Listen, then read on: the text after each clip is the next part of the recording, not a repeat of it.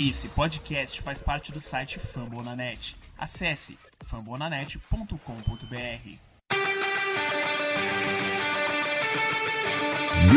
Go to Rush.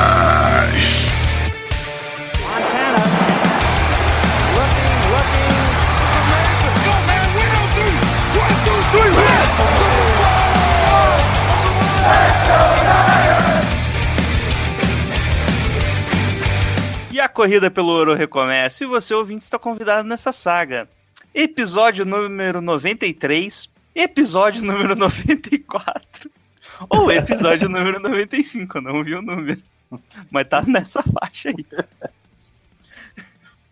No The Gold Rush Brasil, quem fala é o seu host de hoje, Gelson Carvalho, com a parceria de duas figuras, uma nova, né, e outra já velha conhecida aí da, do pessoal. Primeiro, se Não tão velha assim, né? Puta que pariu, o gordo só faz merda. Já começou cortando o Foi apresentador. sem querer. Então, vamos lá. Primeiro, Leandro Silva. Eu nem sabia que seu sobrenome era Silva, Leandro. Ou É Lebas, né, pra galera. É nome O bem maior comum, torcedor do 49ers do Brasil. Ô, Jesus, você me dá o espaço e. É que você Fala gasta junto. muito espaço, né, cara? É, então, é um nome bem comum, né? E não é tão novo assim, né? Eu só participei de um, mas é, é uma honra aí ser convidado novamente para participar desse podcast aí. Bom, E hoje trouxemos aí uma figura diferente, Um maníaco. do- diretamente do Rio de Janeiro, é isso mesmo? Eu sou pernambucano, mas moro Exilado. no Rio. Exilado, Exilado. no Rio. Rio de Janeiro. Flagelado da seca. Grande Rafael Teixeira. Também já fala aí por que, que eu te chamei, Rafael. Cara, é falta de opção, né? Então aí tem que pegar o pessoal do Mil Grau e colocar pra rolo, né? É isso aí mesmo. Estamos aqui para falar do 49ers.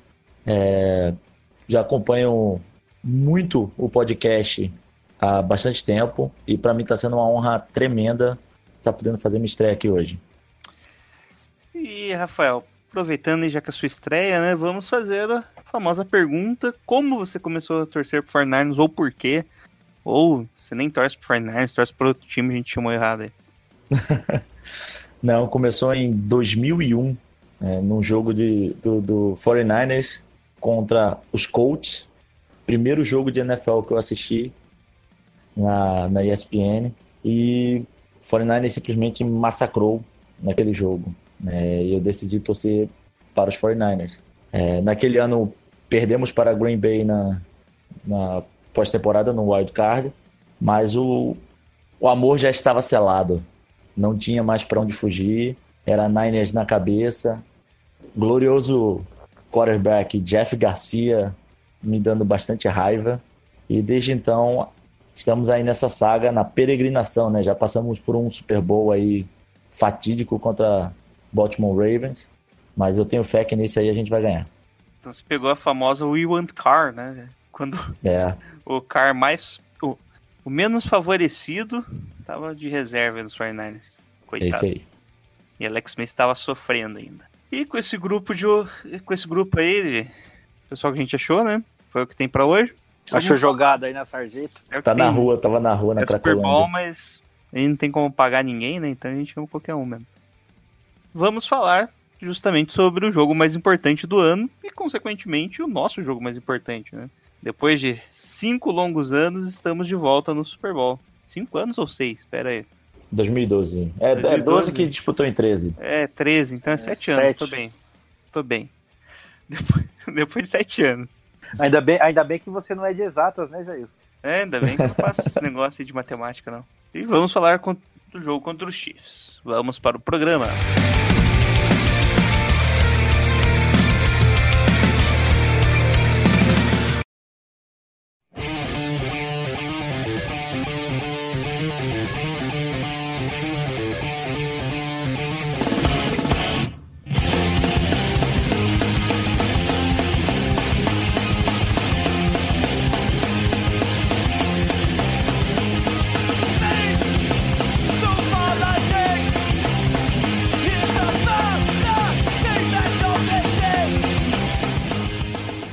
de fevereiro de 2020, no domingo, às 8 horas e 30, 20 horas e 30, horário de Brasília, estará ocorrendo o kickoff do Super Bowl. E agora eu não sei qual que é. 54. 54. Foi até ver o número aqui. No Hard Rock Stadium em Miami. É, só tirar uma dúvida, é 22 e 30 o kickoff ou 20 e 30 de Brasília? 20 e 30. Ah, 8 e entendi. 30. 8 e, 8 e meia. eu entendi 22 e 30. Não sei, pode ser que eu tenha falado 22 e 30. também. 22 e 30 já deve estar a Jennifer Lopes lá, eu, Sim, sim. sim. Thalia, sei lá que merda é aquela que vai tocar. Thalia, mano do Thalia. Nossa. É essa daí. Super Bowl em que o 49ers, São Francisco 49ers enfrentará o Kansas City Chiefs, respectivamente campeões da NFC e AFC da- na temporada 2019, 2020, se você preferir. E, para começar, vamos falar das atrações, né?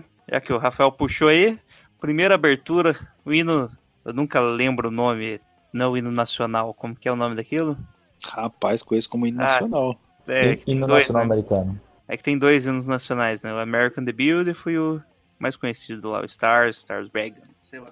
E o segundo já foi anunciado que é a Demi Lovato, que será a cantora. Com atrações do intervalo de Shakira e. Ia falar Thalia. e Jennifer Lopes. Com possibilidade de, de participações especiais como Beyoncé e alguém que eu não lembro mais. E aí, primeiro o que vocês esperam disso aí? Um belíssimo show, né? Queríamos que fosse uma, uma banda de rock, né? Mas infelizmente é o que vai ter isso aí. E pelo menos são duas senhoras muito bem apresentáveis que vão colocar um colírio né, no intervalo para dar uma acalmada nos ânimos. É, a, a NFL é muito política nesse sentido, né? Então nada mais sim, faça sentido para eles do que colocar é, duas, duas cantoras latinas para fazer um show em Miami, né? Que tem uma comunidade latina muito forte lá, né? Então é total sentido isso. São duas cantoras aí é, muito consagradas, né? Eu gosto muito mais da Shakira, eu acho as músicas dela muito mais legais, apesar de não gostar muito do estilo. Mas eu espero um showzão, cara. É, eu me surpreendi muito com o show da Lady Gaga, né? Não esperava um show tão legal assim, mas eu achei bem bacana o show dela. Foi muito bom. Então eu espero bastante. um show bastante bacana, assim, tá? Tanto da Shakira quanto da Jennifer Lopes também, né? Eu acho que os últimos shows chatos, assim, foi bandas assim mais de pop rock, né, que tocou. Sim. Nossa, Coldplay, meu foi Deus Coldplay, do céu. foi um show Sim, bem, foi bem horrível, fraquinho. horrível. 5 não foi tão ruim, né, mas foi ruim ainda. Sim. E o E- que- e- e Bruno os- Mars também. Bruno É, o Bruno Mars foi um pouco melhor, né, mas... Eu não sou muito fã, não. mas enquanto isso, os artistas pop mesmo fazem grandes shows que eu acho que acabam se enquadrando melhor no, no Super Bowl, né? Sim, o do Justin Timberlake foi muito bom. Bom, se você está procurando ingresso, atualmente o ingresso mais barato está em 4.700 dólares. E tem esse aí ainda? Tem, tô, tô, tô aqui no site agora. Com- compra aí, ó, já compra três aí. Sessão 314, Hall 27. Compra três aí pra gente já então. Tá baratinho. Só, só um pouquinho, só um pouquinho. Deixa eu ver. Puta, que azar, só tem dois. Ah, e tem taxas, tá? Nossa. Eu Fora, fora o IOF do cartão ainda, né? Nossa. Ah, não, meu cartão não paga IOF. Ai, desculpa aí. É, ele não é liberado internacional, então. Bom, chega de besteira, né, Lebas? Vamos falar então do jogo. Primeiro, os técnicos. Kyle Shanahan, no seu segundo Super Bowl, enfrenta Andy Reid no, sei lá qual é o Super Bowl dele. Jogou com os Eagles e só? Eu acho que só com o Eagles, né? Que eu me lembro É só com ele só foi com o Eagles, né? Só treinou Só o Eagles no. NFL, então. E é o segundo Super Bowl dele, né? O primeiro por Kansas, que também não chega a 50 anos, né? No Super Bowl. É, a- na minha visão de, de torcedor supersticioso, você não chega depois de 50 anos no Super Bowl e ganha. Eu acho que você ainda tem que gal- galgar um pouquinho mais. Mas aí o que que a gente conhece aí do Andy Reid aí é um cara muito, muito inteligente também, assim como o Kyle Shanahan com uma mente ofensiva excelente. Vide que ele, o que ele fez com o Alex Smith, né? É, fez o cara jogar bem. Teve aquele ano que eles perderam pro Titans na- no, no segundo, no segundo tempo, né? E, e- e o, Alex Smith vinha jogando uma partida, é, uma temporada excelente também, vinha fazendo uma temporada excelente. O, é, ele vinha, o, Chiefs vinha de uma temporada excelente, muita gente já julgava o Chiefs também um time concorrente ao Super Bowl naquele ano, eu não me recordo o ano que foi, acho que foi 2017, né? É, 2017 Isso, foi isso. com o Alex, eh, com o Alex Isso. Smith, eles perderam Com Alex direto. Smith. e inclusive foi aquele fatídico touchdown que o Mariota lançou para ele mesmo. É, então a gente sabe do potencial do, do, Andy, do Andy Reid, né? E o Shanahan é um cara, a mente brilhante, né? Já comparado ele ao Fernando Diniz da NFL, né? Então a gente tá vendo aí o que o Fernando Diniz tá fazendo. Então, se o Fernando, o Fernando Diniz fizer metade do que o Shanahan tá fazendo no meu São Paulo, eu fico feliz pra caramba já, cara. Mas o Shanahan, é, ele mostrou no Falcons o que, que ele pode fazer. É, muitos falam a respeito do playbook dele, né? Que ele não abriu esse playbook completamente ainda. E o Packers facilitou muito a vida do 49ers, é, a não utilização desse playbook. E vamos ver o que, que ele, o que, que ele tem para mostrar ainda nesse Super Bowl, né? É, vai ser um, um jogo espetacular, cara. Não espero um jogo de defesas. Eu espero um jogo muito equilibrado, mas de muitos pontos. E eu não sei aí quem, quem vai ser mais, mais preciso aí quando estiver lá na, na cara do gol. Já. E você, Rafael, o que, que você acha do nosso amigo Leôncio, que só trazendo informação que em 2004 ele foi pro, pro Super Bowl, os Eagles. É, eu não vou repetir o que o Lebas falou, né? Para não ficar redundante aqui. Mas o vendo o Shanahan né, nas entrevistas dele, você vê que ele é realmente apaixonado pelo esporte. né? Ele, ele não joga apenas, não faz todo o seu plano de jogo como a profissão dele. Não, você vê que ele realmente é um, é um camarada muito dedicado. É, eu também acho que ele está escondendo muito ainda do, do playbook dele, que não foi necessário ele abrir o playbook dele. Ele adquiriu bastante experiência com aquela fatídica final lá do Atlanta Falcons né, e demonstrou é, ter aprendido com, com parte dos seus erros ao longo da temporada, né, ao longo das temporadas né, com, com o 49ers. Ele vem numa crescente, vem numa evolução. é, jovem, é um treinador bastante jovem. E o, o Leôncio, o Leôncio teve chance com o Eagles, né, apareceu agora. Eu acho que é muito mais trabalho do Patrick Mahomes do que do Leôncio. Né? Assim, do Chiefs está na situação que está agora. Não sei até que ponto que o Leôncio consegue realmente comandar esse time. Bom, é, nos Chiefs ele não foi só um ano para os playoffs, né? Ele tá há- sete anos em Kansas. Então só no segundo ano que ele não foi nos playoffs, foi uma campanha 9-7. Todas as outras campanhas ele conseguiu pelo menos wild card. E acho que em três foi one and done, né? Ele entrou nos playoffs e já perdeu. É, ele trouxe um ataque diferente para os Chiefs, né, do que ele costumava jogar, parece, nos Eagles. Ele trouxe um ataque bem mais explosivo, né? Tanto é que Alex Smith teve as melhores temporadas dele ali. Sim, com ele. Conseguiu, parecia um quarterback incrível, né? Nem parecia o que Alex Smith que a gente conhecia ali de, dos, dos 49ers, né? É, também ele o Alex Smith acabou correndo bastante, né? Que é algo que o Patrick Mahomes também vai explora bem nos últimos jogos aí. Então é uma questão mais esquemática do senhor Andy Reid. Só lembrando, ele foi no último, último ano lá do Alex Smith, 2017, né? Que foi o ano que ele jogou para 4.042 jardas, 26 touchdowns e só 5 interceptações. Então foi o melhor ano da carreira do Alex Smith. Além de, cadê jardas corridas? Ah, não tem aqui. Se exploda. Não é importante também.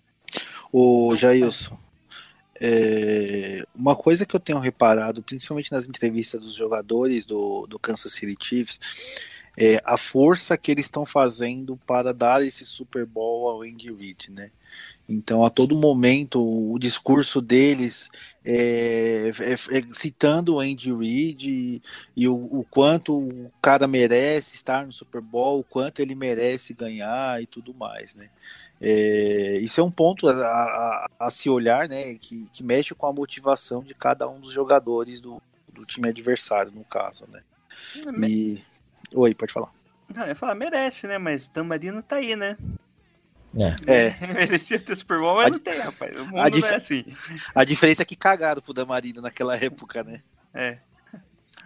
Bom, então, é, agora comparando direto, vocês acham que que há alguma diferença aí técnica, na, na parte tática, na verdade, da, dos times que eles montam? É, eu, eu, eu acompanho mais o 49ers, né, lógico, é, e os times da NFC West, né, que são os nossos eternos algozes ali, sempre na, nos anos. Não vejo o trabalho do, do Andy Reid de perto. Né? Eu estou muito surpreso com o que o Shanahan vem fazendo. Confesso que quando ele foi contratado pelo São Francisco, eu fiquei com o pé atrás, apesar de ele ter participado de um Super Bowl no ano anterior, mesmo perdido, ele chegou lá, né, como coordenador ofensivo. É, tive minhas ressalvas, mas depois de tanto treinador ruim, ele para ele ser pior, ele tinha que fazer muito esforço. Né? Então eu, eu coloco hoje minha mão no fogo pelo Shanahan. Vou acredito nele fielmente e se não for dessa vez, eu acho que o trabalho tem que dar continuidade, porque ele é um cara que vai colocar a gente de novo em Super Bowl, com certeza. Cara, é, eu também não, não, não, sou muito de acompanhar o, o trabalho do, de perto, assim, né, do, do Andy Reid. Claro que depois que com a chegada do Mahomes a gente acaba querendo assistir mais é, o, o, jogo de, de, do time de Kansas. Só que comparando com o Shanahan, cara, eu acho que assim, o Shanahan ele fez muito mais com tão pouco. Né? Sim. Então a gente lembra aí dos times aí do, de 2016, 2016, ele chegou em 2016, né? Ou 2017? É, 16 para 17, 17 18. Isso, então você pega, os, você pega os times dessas temporadas aí, você vê que, meu, era, era feio, cara. Era feio. E tivemos jogos que vencemos que, cara, parecíamos um time que brigava por alguma coisa, tendo Better, tendo o, o Royer e o que ele conseguia fazer, o que ele conseguia produzir. Eu vejo o jogo do, do Andy Reid um jogo mais comum, né? Eu diria assim, me fugiu a palavra que eu queria usar agora. Tradicional. Mais tradicional, exatamente. E o Shana, o, o, as jogadas que eu percebo do Shannon são jogadas mais ousadas, né? Eu diria jogadas mais plásticas, né? E ele usa muito todos os jogadores, né? E pode, você pode perceber que tanto com, com os outros quarterbacks quanto com o Garópolo, é, existem os principais alvos, claro, mas ah, como ele usa o restante dos jogadores, né? Vídeo Borne agora, o quanto ele aparece, principalmente em terceiras descidas, né? Eu não vou falar do Pets porque, cara, esquece cara. Não, não dá mais para contar com ele, né? Mas a versatilidade do Shana, assim, eu acho que é, é, o, é o que diferencia mais ele do, do Andy Reid. Bom, então vamos passar aqui pro ataque dos Chiefs. Primeiro, eu acho que vou falar das estatísticas, fica melhor, né? Ele, o ataque aéreo dos Chiefs é o quinto melhor da NFL e o terrestre é o vigésimo terceiro melhor da NFL. No geral, eles são o sexto melhor em jardas por jogo, tá? Uh, esse é um ataque que a gente viu eles em duas, em três estágios, né?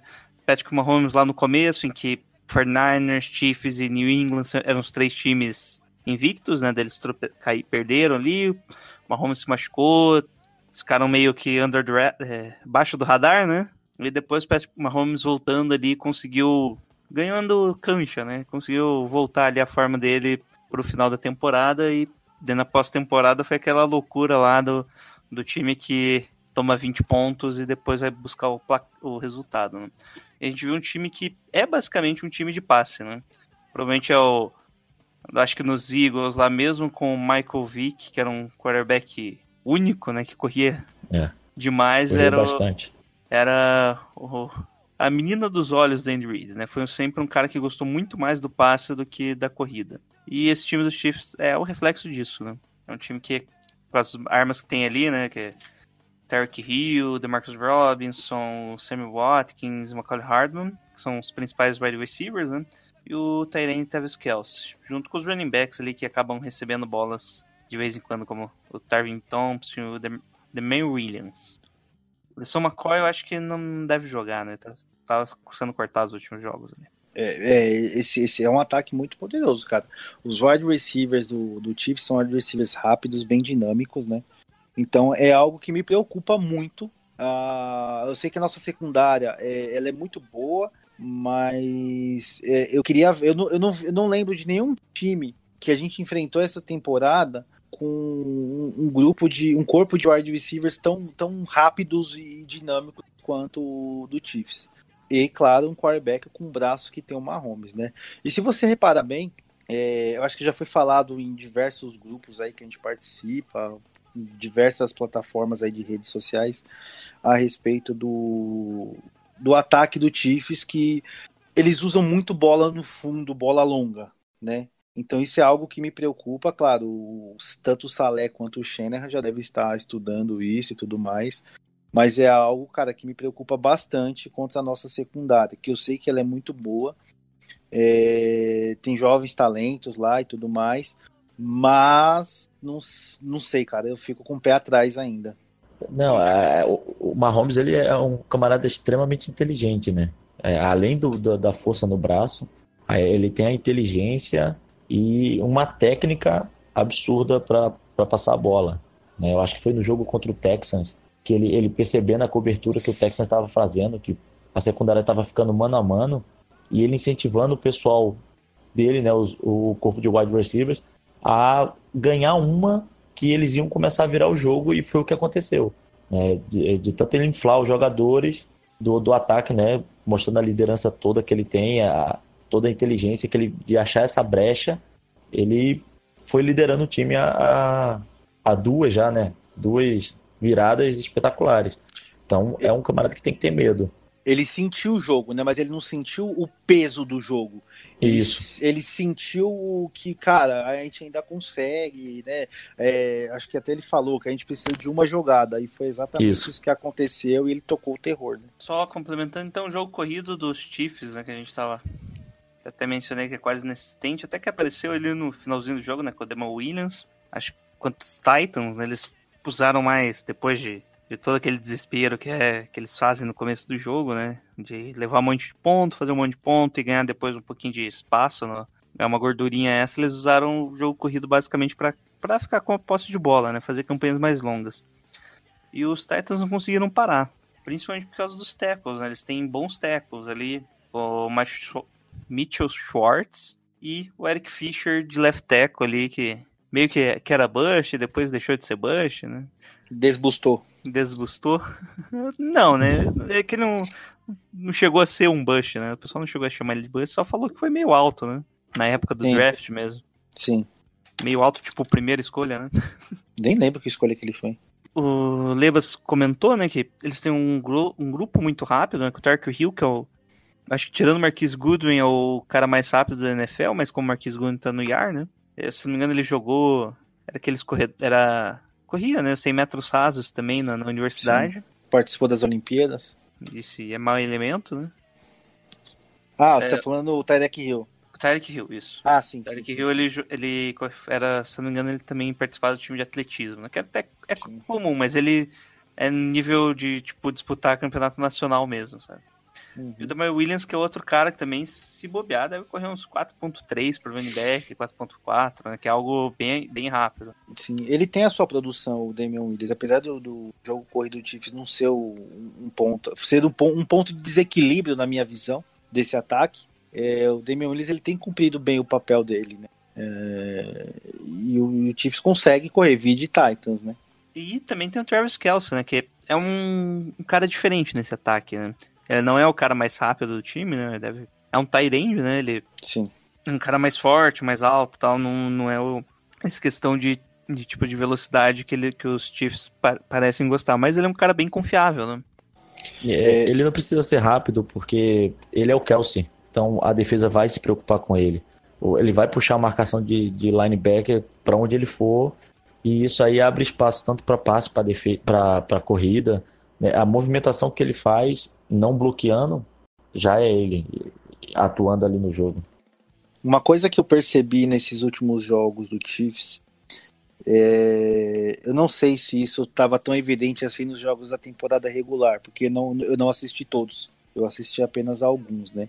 Mas a questão de drops, cara, tanto que isso foi o que mais prejudicou eles no, no, no início dos jogos contra os Texas e contra os Titans, né? Eu vi muitos drops desses wide receivers, mais consistentes que eles, eles estavam sendo, mas essa questão dos drops aí pode jogar contra eles. É, no, os dois primeiros jogos aí dos playoffs, parece, não sei se eles estavam desconcentrados, o que que era. Né? A gente viu muitos drops ali. Acho que a média ali de um time, acho que estava em três drops e tipo, nos primeiro quarto lá do, do jogo contra os Texans, se não me engano, eles já tinham cinco drops no jogo, né? Foi, no primeiro bastante. quarto. E bolas fáceis, né? Não, não eram bolas Sim. complicadas, contestadas, nem nada. Eram, teve uma, acho que do Kelsey, ele tava assim, é, em cima da linha de first down, livre, sem marcação, ele pegou a bola já pensando em correr, quer dizer, não pegou, né? Porque ela bateu na mão, ele já foi virando o corpo e a bola caiu. Bom, então do ataque, só comentando também, eles também têm um fullback, né? Que é o Anthony Sherman não, não é parente, eu acho. E eles estão com um conhecido nosso, o Blake Bell, né? Que o Tyrande que a gente draftou, ele era quarterback em Oklahoma, se não me engano. E virou Tyrande no último ano e o 49ers draftou como Tyrande. E nunca se desenvolveu no 49ers, né? Tanto é que ele quase. Ele é o Tyrande reserva do, dos Chiefs, ele quase nunca entra. Entram com dois Tyrands em campo, né? É difícil, só ver mais o Kelsey mesmo. Sim, mais o caso. Bom, então vamos inverter o lado agora. Vamos falar da defesa dos Chiefs, tá? Para vocês que ainda não conhecem. A defesa dos Chiefs está elencada como em pontos, tá, gente? Primeiro, eles é a sétima da NFL, sendo passe a oitava melhor da NFL. Eles sofrem cerca de 221 jardas por jogo de média. E jogo corrido, que aí é o segredo, é 26 da NFL e sofre em média 128 jardas por jogo. Só, tipo, é, pra... último jogo a gente pegou os... um time também que não é tão eficiente assim para um jogo corrido, que era os Packers, né? E a gente viu no que, que deu, né? Basicamente, nós não precisamos jogar. Só foi o Monster ali correndo para 220 jardas. E 4 touchdowns. Isso, e 4 touchdowns. É, o que, que vocês acham desse matchup? Ele é bem favorável para 49ers, né? Então, cara, é... a gente correu bem contra o, o, o Packers, né? É... Eu acho que foi até um pouco fora do comum. A defesa do Packers contra o jogo corrido não é uma das piores e a gente conseguiu correr bem. Ah, e é aquela coisa, né? A do Chiefs, todo mundo fala que eles não, não, não, são, não, não, são, não vão bem contra o jogo corrido e que a melhor forma de vencer o Mahomes é deixando ele uh, fora de campo eu, como torcedor do 49ers, eu vou falar como torcedor porque o podcast é do 49ers. Então eu vou falar assim, vendo como torcedor. Tá tão óbvio, tá tão óbvio que o 49ers vai querer correr o tempo todo para deixar o Mahomes fora de campo e para fazer o jogo corrida entrar e, e, e, marcar touchdowns e colocar o Monster para fazer mais quatro touchdowns e tudo mais, que eu acho que não vai ser tão fácil assim, cara. Eu acho que os caras eles vão vir mais vão vir com sangue nos olhos, cara. Eles, eles conhecem a limitação deles contra o jogo corrido, sabe que isso foi o calcanhar de Aquiles deles a temporada inteira. Só que eles vão vir que assim, cara, é, bola pro mato, que é final de campeonato e não vai ser tão fácil assim, né? Por isso, assim, eu tenho plena confiança no Shanahan, que ele talvez ele realmente abra o playbook dele, é, ele tenha mais coisas aí para mostrar porque se ficou ficar só dependendo, achando que vai ser igual contra o Packers, é, não vai ser, cara. Posso estar redondamente enganado, e de coisa redonda eu entendo. Mas, cara, não vai ser tão fácil assim esse jogo corrido, não. Tanto que eles limitaram o Derrick Henry a 69 jardas, né? Ah, o Derrick Henry podia não estar num bom dia? Claro que podia. Mas eu acho que a defesa teve lá os seus méritos também. É, é, é, uma, é uma defesa que, que aparece quando, quando acionada ali, né? Neto limitou um dos melhores running backs da liga a nada no, no jogo de playoffs. Mas eu acho que isso pode ser um matchup favorável pra gente, ao ponto de que o Shannon vai, óbvio, tentar a corrida, mesmo ele sabendo que o pessoal tá preparado para a corrida. Porque isso abre tudo. Né? A partir do momento que a defesa tem medo do jogo corrido, entra play action, é, run pass option, entra tudo. É, a, a, gente consegue fazer o playbook rodar bonito. E aí, realmente, o Shanahan não tem mais jogo para ele esconder playbook. Ele vai ter que tirar o coelho da cartola que ele tem e lançar tudo full para cima do Chiefs, da defesa do Chiefs. Bom, é, vale lembrar também que contra os Titans, os Chiefs quiseram parar o jogo corrido, né? Então, direto você via oito caras na, na linha de scrimmage, muito eles encurtaram o box ali que era para evitar que o Derrick Henry corria. Isso não, não é uma coisa que dá muito certo com os 49ers. Se você colocar uma formação mais pesada, você já vai ter problemas ali para enfrentar o Kyle Juice e o George Kittle recebendo passe. Né? Então, pode ser um matchup favorável, mesmo não vai ser o contrário, né? A gente não vai, vai fingir que vai, vai ser algo preparar para a corrida, eles vão tentar parar a corrida e não vai ser jogadas de corrida. Né? O Fernandes, acho que esse ano eles só tentaram 23, que é, foi a, a moda, né? Tentaram 23 jogadas de RPO, né? Que é um pass option, que é quando o quarterback tem primeiro ele faz a leitura para ver se é possível a corrida, se é a corrida ele libera a bola ali já pro primeiro corredor, né? Primeiro running back. Senão ele fica com a bola e faz o passe. Uh, se não me engano, no, no, jogo contra os Packers teve uma jogada específica que foi escolhido o passe, né? Foi teve, justamente teve o Debo Samuel, que foi um passe muito rápido. Você vê ali que foi. O Garoppolo faz o play action, só que você vê que não é um play action, né? Ele já puxa a bola e já faz o passe. Então não é um play action tradicional porque você não congelou a defesa ali ainda. Foi um RPO. É, então essa é uma forma de você separar essa defesa dos Chiefs. Que acho que de nome assim das defesas dos Chiefs, né, tem o Chris Jones que retornou de lesão, o Terrell Suggs que veio da Free Agents. É, veio da Free Agents? Não, ele veio como waiver, né? Sim, foi cortado dos Cardinals. É, foi cortado do, dos Cardinals e entrou agora. Também tem o. Esse cara não vou saber nenhum nome falar. O Tano Kipasagnon. Belo nome, né? que é o defensive end de Vila Nova, que ele é médico, né? Isso. E o Frank Clark, né? Velho conhecido nosso aí, que jogou, já enfrentou, apesar dele não lembrar, né, ele já enfrentou a gente quatro, oito vezes já nos anos anteriores. E tá falando muito, né? Tá, tá falando demais nas redes sociais. E de nome é esse, né? Tem o, o Ragland de linebacker, mas ele é, ele é reserva do Demi Wilson, né? Que é o único cara que eu conheço. O Kendall Fuller também tá nesse time. E o Tyler Mathieu, que é o strong safety, que tava numa fase meio ruim no Arizona, de cortado, porque eles não sabiam o que fazer com ele. Ele foi pro Texas, jogou bem. E agora nos Chiefs parece estar tá jogando melhor, né? Sim, é o, é, é, é o melhor ali daquela secundária, né? É, eu não vejo ninguém jogando melhor que ele ali, né? Até o corpo de linebackers do Chiefs, eu não, não vejo tudo isso. Posso estar tá enganado também, mas eu não, não vejo um corpo assim é, bom o suficiente é, para elevar o nível dessa defesa, né? Eu acho que ali o, o, os da frente ali, eu acho que eles fazem bastante diferença, mas o corpo de linebackers eu não vejo tão forte assim. E na secundária tem só o, o Texugão, né? É, o Daniel Sorensen, que, é, que apareceu agora, né, devido à lesão do Tannehill, como que é? Thornhill, é, né? Juan Thornhill. Isso foi a lesão do Thornhill, ele apareceu aí, tá ex-jogador de BYU, né, já tá no sexto ano na NFL, era sempre jogador de Special Teams e tá jogando bem, né? Eu espero que tenha o mesmo destino que o Colbert, né? Jogue bem algumas partidas e seja queimado nas outras. então é isso. A, a, defesa deles é muito mais. Tem o Darren Lee, né? Antigo. É, a defesa deles é muito, muito mais abaixo, né? Do que você espera de um time que esteja nos playoffs. Né? Eu acho também é porque os times da NFC eles estavam melhores.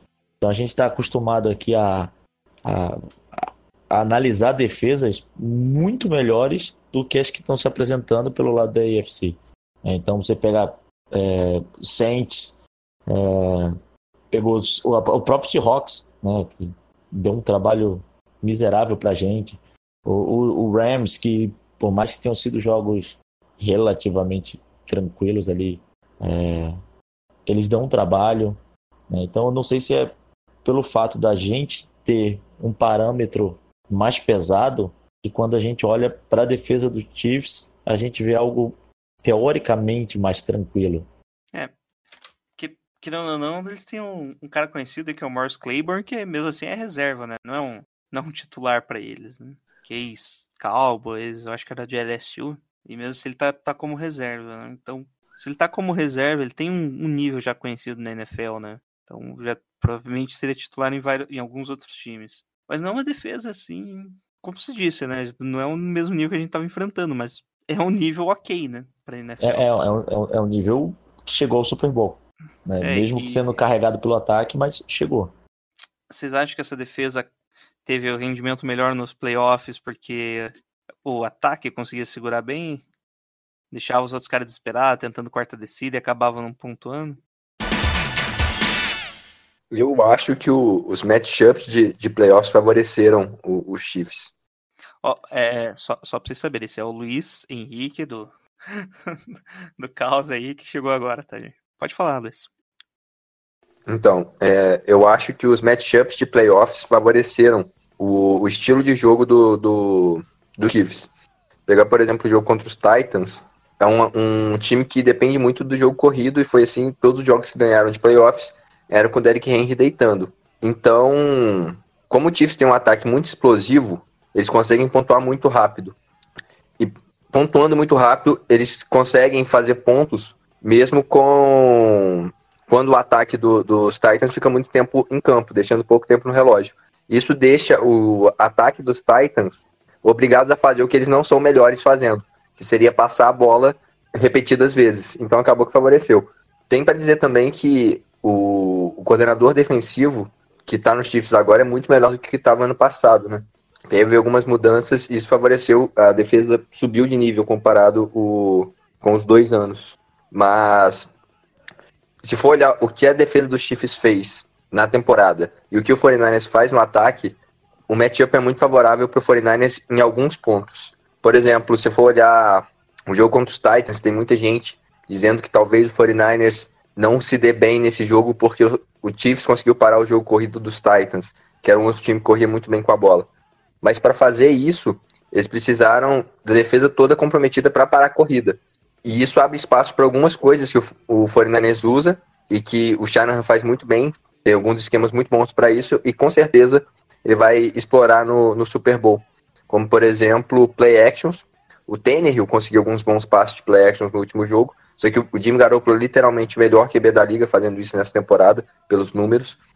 Outro, outra jogada que o, o Shanahan usou até um pouco mais esse ano do que vinha costumando usar são RPOs, que quando o time está muito comprometido com a corrida, abre muito espaço para RPO e explora o que para mim é o ponto mais fraco da defesa do, do Chiefs, que é o corpo de linebackers. Só uma, uma, uma correção, não uma correção na verdade eu acho, não sei se eu entendi certo, quando tá falando do safety do, do Thornhill, se for o Juan Thornhill, ele é ele é calouro. Ele chegou não, nesse ano, foi foi draftado na segunda rodada. Não sei se. O Sora, Foi qual? Sorensen. Sorensen. Sorens. Sorensen. Daniel Sorensen. Ah, tá. Calor, é. achei que fosse o, calor que, o, o inclusive, Thornhill que pelo que eu lembro, tava você queria jogando bem. 49ers, né? Queria. Pro segundo dia. Era, né? era um dos nomes O para free safety. O cara e o era. Gardner Johnson. É, é, não. O meu cara era o Gardner Johnson, que foi pro Saints e jogou bem. Foi, foi, foi pro Pro de Hulk, se eu não me engano. Mas o Thornhill era um nome bom pra, pra free safety. Felizmente o Ward ficou e tá jogando bem. Ô, ô Jailson, Oi. Eu nunca critiquei eu mesmo, queria não. falar aqui, cara. Eu queria. Primeiro, assim, cara. O Luiz é meu menino. É, por mais que ele tenha chegado atrasado aí, mas o cara Hum. chegou. É, E- e de alguém- mesa, né? Não, e de algumas. e, e que nem ele falou da questão do jogo corrido, que, que eu tinha acabado de falar agora há pouco, da questão do RPO que você também falou. O cara expressou com uma. O, o cara Eu não ouvi. expressou com, com uma. Com uma, Uma atenção grande eloquência. É, com uma atenção aos detalhes, cara, que eu fico impressionado com esse menino, cara. Apesar de, de, de, às, vezes, às vezes a gente ter uns ranca-rabo nos grupos aí, eu, eu amo esse moleque. me ama, eu, Leba. eu amo esse menino, cara. Ele é Tu meu me menino. cara. Quando eu falo é porque é verdade mesmo. Só não sei se é da tua barriga ainda, Levas, que tá meio grande. É, então, do time, o time dos Chiefs é, é isso, né? O ataque é, é o. Você quer falar aí do teu menino Patrick Mahomes, Luiz? Eu, deixo. O ataque dos Chiefs, ele é, é baseado em jogadas explosivas, isso é óbvio, todo mundo sabe, mas principalmente explorando o meio do campo, né? Que são principalmente crossing routes com o, o, o Tyreek Hill ou com o Travis Kelce, que são jogadores que conseguem bons matchups por velocidade. Então, é o que o Andy Reid usa mais, que é um misto de spread com a West Coast regional. E é assim que é o ganha-pão deles. O, o Patrick Mahomes nem sempre ele é um QB excelente, que se ele conseguir fazer a leitura certa, ele vai castigar, mas nem sempre ele tá pontual nas leituras dele. Tem muitos lances em que ele é confundido pela defesa e consegue toma decisões ruins, não em termos de lance de interceptação, que protege bem a bola, mas não lançar onde de- ele deveria. E um fato interessante é que o 49ers, todo mundo sabe, joga com o single high safety, né, com o safety alto, e as duas principais defesas de forma básica de, desse esquema é cover 1 e cover 3. E felizmente para o 49ers, as duas melhores defesas, os dois melhores esquemas para parar essas crossing routes, que são o que os Chiefs usam mais, é cover 1 rat ou robber, depende do, da, da designação do, dos, dos jogadores, ou cover 3 bus, que é algo que o 49ers usa muito e usou muito durante toda a temporada. Então, a, esse matchup, teoricamente, é favorável para o 49ers também.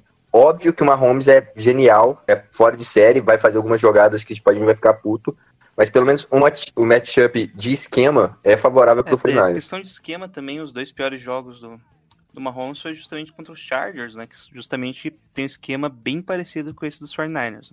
Sim, o, o Chargers foi um time. O Chargers usou, se eu não me engano, naquele jogo 82% de zona. Algo desse tipo. Foi tipo zona pra caralho. E basicamente essa cover 3 bus que eu falei. Porque, tipo, não sei se vai ficar tão claro, mas a cover 3 normal, você tem o quê? Você tem o. Três, o safety cobrindo a parte do meio do campo, no fundo, dois corners cobrindo a parte lateral. Aí você tem ou o nickel, line, o nickel cornerback ou strong side linebacker, depende de quem está em campo, vai cobrir uma flat. O dois linebackers vão cobrir as hooks no meio, né? E o strong safety vai cobrir a outra flat. Isso é a cover 3 normal. Na cover 3 bus, tem uma rotação dos safeties. Aí pode ser weak bus ou strong bus, depende de quem vai descer. O safety não cobre mais a flat, ele passa a cobrir uma hook que seria o linebacker que cobriria e o linebacker passa a cobrir a flat. Só que essa hook que ele passa a cobrir, a principal função dela é justamente olhar por essas fotos cruzando o campo. A principal. Porque, assim, indo um pouquinho mais em, em detalhes, a gente acha, assim, de modo geral, que o, quem faz leitura em campo é só o QB, mas na verdade não, todo mundo faz, todo mundo tem uma ordem de leitura para fazer, principalmente na defesa por zona da NFL hoje em dia. A primeira leitura desse cara que faz a buzz são rotas vindo do outro lado fazendo essa cross. Então, é o matchup favorável para parar essas jogadas. E é justamente o que o Chargers usou várias vezes para, contra o, o Mahomes. Acabou que eles ganharam aquele jogo muito por conta do jogo corrido. De Sam McCoy destruiu. Mas várias vezes você via o Mahomes tipo, sendo obrigado a jogar a bola no check down, que não é o estilo de jogo dele. É, o esquema do Fernandes também dificulta essas jogadas longas, né? E facilita essas jogadas mais curtas. Principalmente pelo esquema do I9, né? Que acaba dando uma função ali de controle do gap e os linebackers não estão tão prontos para conter as rotas screen, né? Que é justamente onde o Andy Reid, anos anteriores, ali era o forte dele. Você acha que isso pode. Já que você não falou do ataque, né? Pode ser o forte do, dos Chiefs uhum. nesse jogo? Que, que meio que junta o que o Fortnite não estava cobrindo tão bem, né? No começo do campeonato aí, pelo menos. Uhum. E com, com, o sistema do Fortnite acaba sendo fraco para isso. E com que o Andy Reid era considerado gênio no, na época de Eagles. Uhum. Então, eu acho que o, o Andy Reid é um gênio. E ele sabe que o 49ers vai usar cover 3 e cover 1. Então, se for olhar o jogo contra os Chargers, eu não me engano se deu touchdown, o que que foi. Mas tem uma jogada que ele desenhou que, tipo, foi, tipo, porra, genial contra cover 3, contra o, esquema do Chargers. E screen, eles usaram bastante, mas eu não sei se vai ser um grande problema pro 49ers por conta da velocidade dos linebackers apesar do time dele ser muito rápido também, eu acho que o Fernandes talvez consiga cobrir isso melhor. Um negócio que eu reparei, tipo, já invertendo o lado, é que o Kyle Shanahan também ama screens, e o, o Chiefs sofreu um pouco com screens esse ano. Assisti, não assisti todos os jogos dos Chiefs, eu assisti só uns quatro ou cinco, tirando os playoffs, e eles sofreram um pouco com o screen. Não sei se vai ser o principal ponto do, do jogo dos Chiefs contra o 49ers esses screen passes. Mas tu tá correto, o esquema do 49ers cover 3 de forma geral, ele segue essas, essas rotas curtas, então é importante ter o tempo certeiro para prevenir pouco ganho, mas eu acho que a forma como o Randy Reid deve atacar o 49ers deve ser a forma como ele planejou para atacar o, os Chargers, que é colocando o free safety ou o, um dos linebackers em conflito, é, fazendo ele escolher uma rota curta, por exemplo, você coloca o Kelsey, que é, é um cara que chama atenção na, na defesa, muitas vezes no, no, ataque, muitas vezes a defesa dobra nele, chamando ele para fazer a, a, chamar a atenção, fazer um bait, né? Uma rota bait, enquanto o Tyreek Hill, por exemplo, pega atrás do, do, desse linebacker. Aconteceu algumas vezes no jogo contra os Chargers, depois o, o, o Gus Bradley, ele acabou que, que conseguiu fazer bons ajustes, mas eu acho que deve ser mais por aí. Atacando, tipo, ganha-pão deles no jogo deve ser essas fotos curtinhas, talvez é, até screen inclusa. Mas alguma coisinha na flat, alguma coisinha nos buracos da zona, que é um negócio que Kelsey faz muito bem. Mas eu acho que principalmente situação de red zone, o que o, o Andy Reid deve fazer deve ser colocar esses jogadores em conflito. Bom, então, só para finalizar aí dos Chiefs, né, os líderes deles, é o Patrick Mahomes, obviamente, né, passe, com, mesmo com as lesões, perdendo o jogo, conseguiu 4.031 jardas e 26 touchdowns, ou touchdowns, como alguns pedem ainda que eu fale. É, em recepções ao Travis Kelce, com 1.229 jardas e 5 touchdowns. e o Demir Williams correndo com apenas 498 jardas e 5 touchdowns. Ok, eu acho que tá bom já dos Chiefs, né? Vamos passar pro time campeão. Olha a zica. Agora, agora. Então vamos falar aí agora do, do, do melhor time de, de, ambos, né? Todo mundo sabe que é o São Francisco 49ers. Primeiro, os dados gerais, né? O nosso ataque é o quatro, quarto melhor da NFL. Nossa defesa está como a segunda melhor da NFL, isso em jardas totais, jardas totais não, jardas por jogo, né, média. Vamos começar então pelo ataque, né, que é o 13 terceiro em passe e o segundo em corrida. É... Faltou uma estatística importante, né? É o time mais bonito da NFL. Isso, a melhor média de, de beleza da NFL. Beleza. Bicho, ó, é, vamos começar pelo ataque. Eu vou pedir a palavra porque é o seguinte, eu sou mais cabaço aqui, então eu vou falar primeiro, depois vocês, só com, vocês vêm com os detalhes melhores. Mas eu só, eu só queria falar uma coisa, cara. Eu só queria falar uma coisa. A respeito de Jimmy Garoppolo. Ele é elite? Não. Vai ser um dia? Não faço ideia. Ele tem um melhor braço da liga? Não tem. Ele, ele, ele é assim, ele cuida bem da bola? Cara, podia ser melhor. Ele tem os melhores números, as melhores estatísticas? Não tem. Mas, cara, ele vence, mano. Ele vence. Como diz lá o, o Coquinho, ele vai olhar pra cara dos wide receivers, dos running back, e vai falar que os caras é o melhor do mundo. E ele vai vencer, mano. E é isso que ele tá fazendo, cara. Então, todo mundo, todas aquelas pessoas que vivem falando, ah, o QB é fraco, ah, tá sendo levado pela defesa, ah, que não sei o que. Até torcedor do 49 mano, o cara vence. E se chegou no Super Bowl, podia ser essa defesa se tivesse um Royer da vida, um Better da vida, e qualquer um cara, não seria a mesma coisa. Porque o cara é líder, o cara é foda, entendeu? Então, assim, não adianta você ficar trazendo estatística, trazendo número. O cara vai lá, quando precisou dele, ele foi lá e venceu. Ai, que contra o Packers, que não sei o que, o cara não lançou. Não precisou, velho. E o dia que precisar, ele vai colocar aquela caceta gigante pra fora e vai bater na cara de todo mundo, cara. É isso, não tem mais o que falar do cara, meu. Acabou. Os argumentos, quando o cara chega no Super Bowl, todos os argumentos caem por terra. Por terra, cara. Falado pra caramba do Goff é a bosta que é o Goff, cara. Então, velho, não tem o que falar, mano. É isso que eu queria falar. eu, eu concordo em gênero, grau e número, né? Porque eu vou falar dos aspectos aqui extra-táticos, né? Já que o Luiz vai dar aula depois. É, e você vê a humildade que o Garópolo tem sempre em entrevista, né? O, o clima do time inteiro né? Ninguém quer ter stats, ninguém quer aparecer mais do que o outro. É, o time joga realmente em conjunto. Ele já foi perguntado diversas vezes se ele ficava incomodado né, com críticas. Ele disse que não se importa contanto que o time ganhe. Né? Ele não se importa em não dar passe e baixar o rating dele contanto que o time ganhe. Então ele joga pro time. É, o, o Kiro joga pro time. É, a defesa joga para o time, você não vê ninguém querendo ser estrela. Eu acho que é, esse aspecto do vestiário é algo que está fazendo esse time surpreender a gente, porque eu, eu vou confessar para vocês, no começo do ano eu não achei que ia chegar nisso. Né? Eu achei que ia um 9-8, sei lá, né? no máximo um wild card ali e, e ia perder. Mas esse grupo, como está formado, é o grande diferencial. É, isso aí eu não, não sei como é o vestiário do lado do Chiefs, né? Como que anda as bandas por lá. Mas o, o do 49ers que eu realmente acompanho a imprensa americana e, e procuro saber, todo mundo fala a mesma coisa. É categórico. Categórico, categórico, categórico. Eu não quero nem saber se ele vai ser elite ou não. Eu quero que ele ganhe o Super Bowl e eu acho que é isso que ele também quer. Bom, depois dessa rasgação de seda em defesa do Garápolo, vamos tentar falar um pouquinho do, do que, que foi o time esse ano. Pra não só.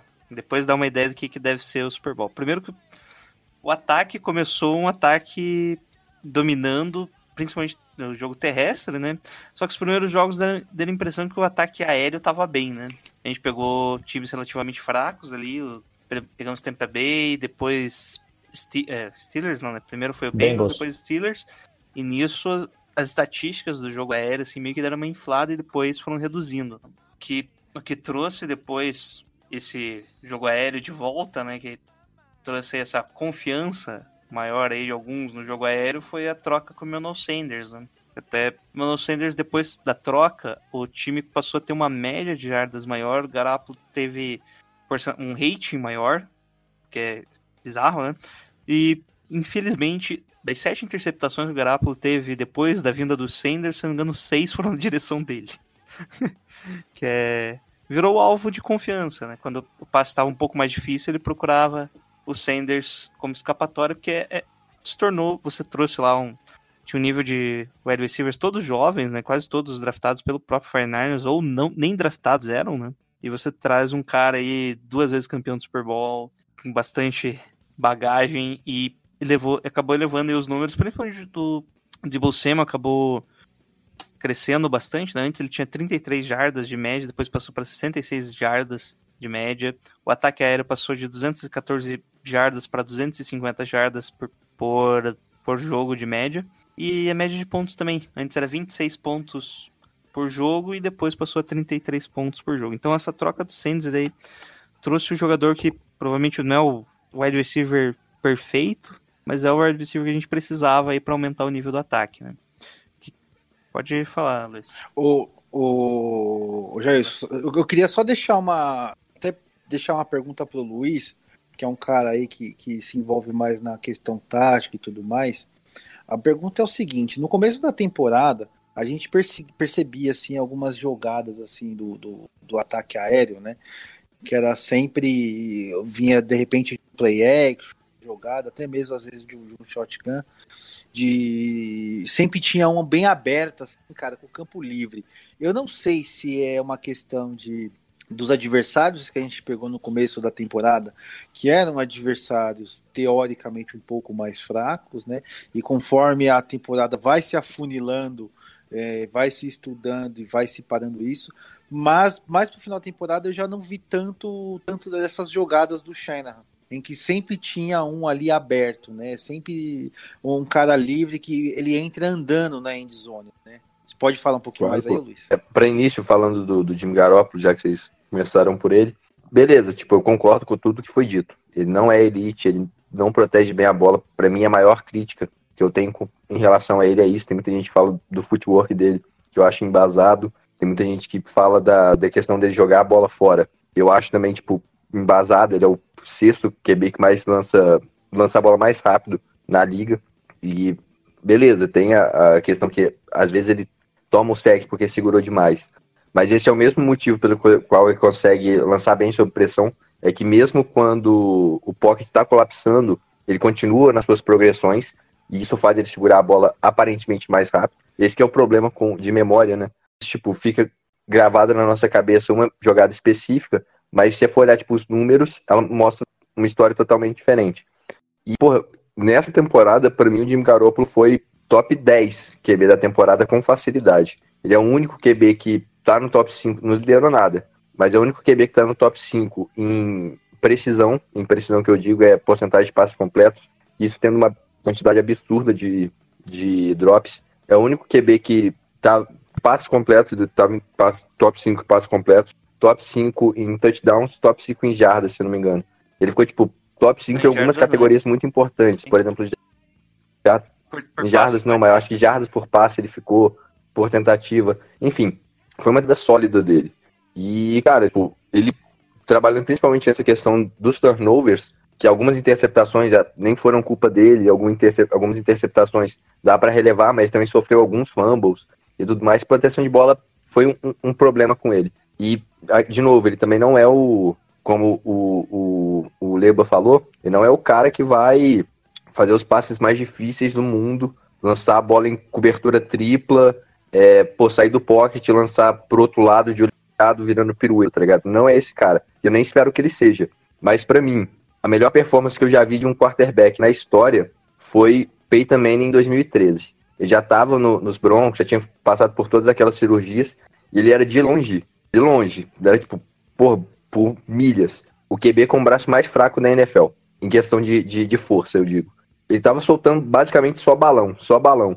Mas o cara era tão cirúrgico na forma, no, no, na forma como ele passava a bola, em questão de ball placement, em questão de, de timing. O cara lançou o recorde de touchdowns em uma única temporada, naquela temporada, 2013. Então, para mim, pelo menos, eu acho muito mais valioso um passe que o cara acerta pro wide receiver totalmente livre, sem ninguém próximo dele, do que um passe que ele solta uma janela minúscula. Porque se ele acerta o passe pro cara totalmente livre, ou a defesa fez merda, e ele identificou que a defesa fez merda, o que é, porra, excelente, é o que eu espero que um QB faça, ou ele fez as progressões perfeitas e achou o cara livre. Então, ele não vai ser, o, não espero que ele seja o QB mais plástico do NFL, mas enquanto ele continuar conseguindo fazer essas progressões de leitura com, com precisão, da forma que ele está fazendo, tomando boas decisões a maior parte das vezes, e para mim tá tranquilo. Eu tô suave com o Garópolo.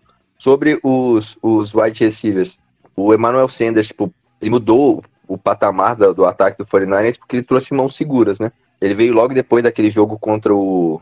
o, o caralho, esqueci. Mas, tipo, eu sei que o Foreigners estava com problema de drops, ele chegou e virou a mão mais segura da NFL, por isso que ele virou um alvo de confiança. E, tipo, ele se integrou ao time com uma facilidade absurda, né? Ele, desde o primeiro momento, já era um cara vestiário, já era, tipo, brother do, do, do Dibo, brother do, do Burn. É, tinha uma conexão absurda com o, o, o Garópolo. Pra mim foi, tipo, uma grande adição, funcionou muito bem pro, pro 49ers. Agora, em relação a, a que o Leba falou. Então, eu acho que isso é muito sim em relação ao, ao nível das defesas. Porque geralmente quando esse cara sai completamente sozinho, provavelmente a defesa fez alguma merda. Não necessariamente uma, é, foi tipo quebra na, na cobertura.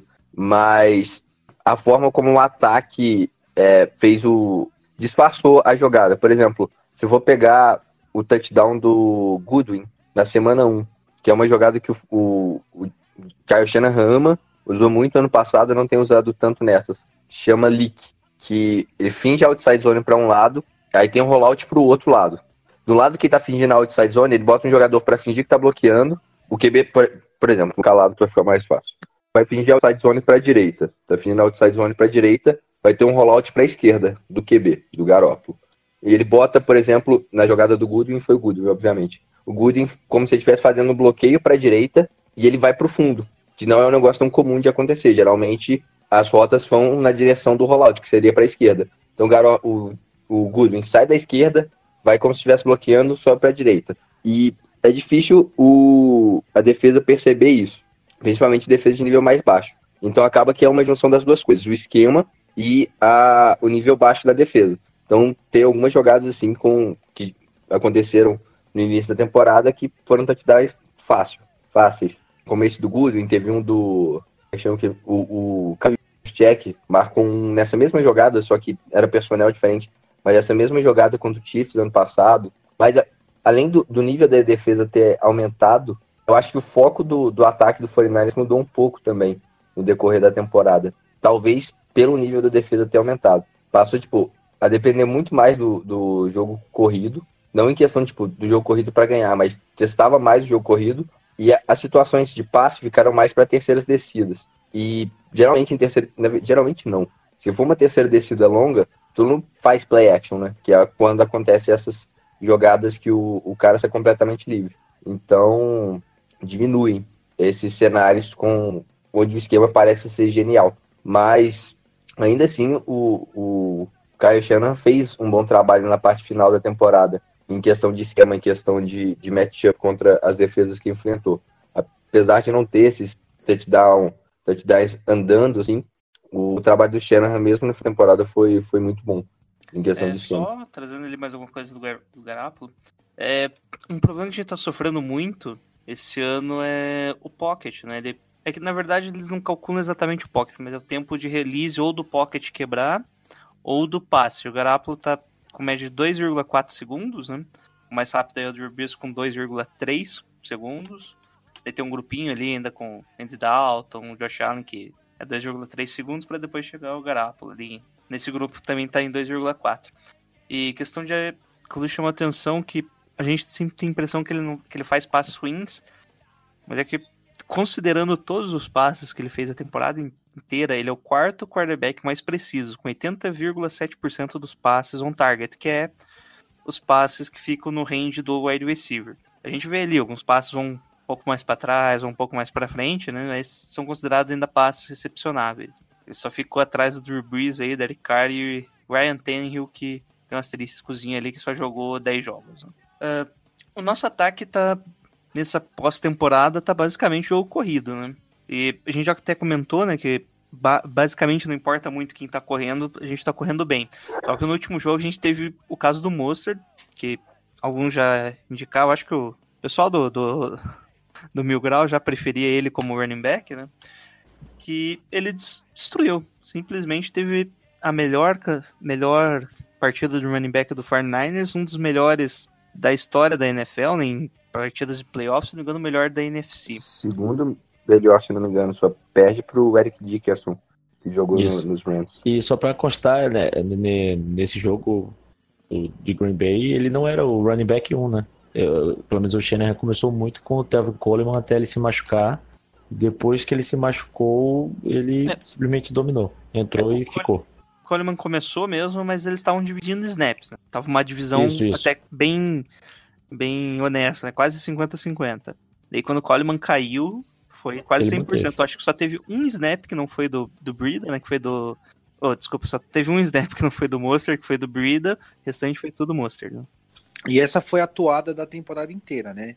É, então a gente tinha ali o, o, o Breda, tinha o Coleman, né, que ninguém sabia ali quem seria o titular. É, quando um não ia bem, o outro aparecia, tanto que o Coleman também teve um jogo de quatro touchdowns, que eu acho que foi contra o Rams, não lembro agora. Que ele fez a forra lá também, o Coleman, né? E, e, e, depois veio aparecendo, né? Teve o jogo que o Jeff Wilson Jr. também, que muitas vezes não joga, apareceu também. Teve jogo do, do que o Beida foi bem contra o Browns, por exemplo, ele foi muito bem nesse jogo. Então, assim, é, são, são, são running backs aí que, que não, não são aquele de níveis que consideram altíssimos, né? Mas que produzem bem nesse esquema do China que sabe usar todos eles, né? Isso é, eles têm principalmente o Jeff Wilson, o Mostert e o Breda têm características parecidas, né? Que são running backs muito mais rápidos, né? Fazem a leitura rápida ali do, do gap e já conseguem explodir. E depois se vira com quem aparecer ali no, na secundária, né? Tentando sempre ganhar na velocidade. Enquanto o Tevin Coleman é um cara um pouco mais lento, né? E mais forte, né? Então ele consegue ali umas corridas mais no inside zone ali que são mais difíceis para conseguir quebrar tackles o que eu vi ali no último jogo contra os Packers era que sempre tava o Kido e o Juice bloqueando, né? E eles estão são essenciais para o nosso time, né? É, com os dois juntos em campo, o jogo corrido entrou muito melhor depois da, das lesões, né? De ambos ali, digamos, não, do Kido que teve durante a temporada. E agora parece que eles estão em uma sintonia muito boa para identificar o tipo de bloqueio. O último jogo ali contra os Packers, principalmente, contra, contra os Vikings um pouco, né? Mas mais contra os Packers, você via muito bem os dois fazendo os bloqueios de forma é, exemplar, né? O Kido identificando será ele o primeiro bloqueio ali, dependendo da leitura de como o defensor atacava, né? Se ele tinha que fazer o bloqueio inicial ou bloqueio total, né? Sempre ficando com aquele cara, ou só fazer um. Só para deixar o cara que o, o Juice cuidava. E o Juice estava identificando esse bloqueio quando o Kido deixava passar, né? Então foi um, não sei se é questão de entrosamento ou de conhecimento do playbook, mas os dois estão bem sintonizados nesses esquemas de bloqueio quando ambos vão para o mesmo lado. Sim, é, os dois bloqueando são pô, sensacionais. E os dois são muito atléticos, né? Então isso permite é, algumas corridas que não são usuais na, na NFL. Falando, por exemplo, da, da outside zone, e falando primeiro dos RBs, depois eu falo desse, desse aspecto, principalmente do Juice. O, como comentaram, tu comentou, são, o, o Morster do Brida são caras muito rápidos. E isso dá uma, uma, uma pequena vantagem para o 49ers em relação à, à defesa dos Chiefs.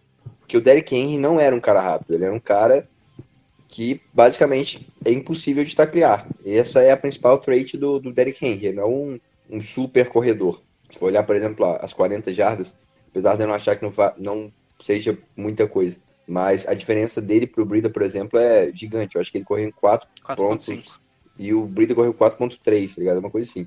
A diferença é muito grande. Mas se você for olhar a forma como o Chiefs abordou o, o jogo corrido do, dos Titans para parar, e o que, que eu espero que aconteça se eles abordarem o jogo do 49ers da mesma forma. O Joe Stay ele é um cara absurdo bloqueando para corrida. Mesmo quando ele perde o, a parte de dentro do, do, do cara que ele está bloqueando na outside zone, ele consegue fazer o que chama de washout, né? Que, tipo, ele pega e simplesmente carrega o cara pro outro lado, abrindo uma lane de, de corrida no, lado contrário da corrida. Tem um jogo, por exemplo, contra Green Bay, o primeiro, o de, de temporada regular. Os Green, Green Bay tentou fazer a, a, a mesma estratégia que o Chiefs adotou para parar o Henry. Eles colocavam todo mundo comprometido em parar no bayside, que é o lado que a corrida tem. Por exemplo, se a corrida está indo para a direita, todos os DLs, todos os linebackers, eles vão para a direita, acompanham os gaps para direita, para direita. Não tem o que a gente chama de force player, que é o cara que fica meio de fora da jogada, pedindo a, a jogada de ir para o outro lado. Se eles fizerem esse mesmo, essa mesma estratégia contra o 49ers e os RBs conseguirem identificar isso, seja o Mostert ou seja o Brida, vai ficar um espaço absurdo para esses dois caras correrem. E todas as vezes que eu consigo lembrar que isso aconteceu, os caras ganharam muitas jardas.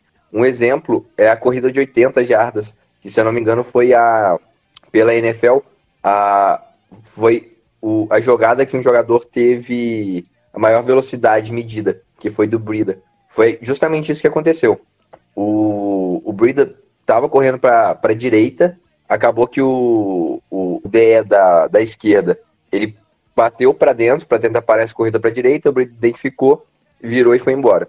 Então, se eles usarem a mesma estratégia, eu vejo o 49ers correndo muito, absurdos no próximo jogo. Falando sobre o, o, o Juice, como ele é muito ágil, uma jogada que eu acho que, porra, vai ser magnífica seria a counter, que o 49ers usou muito bem essa temporada.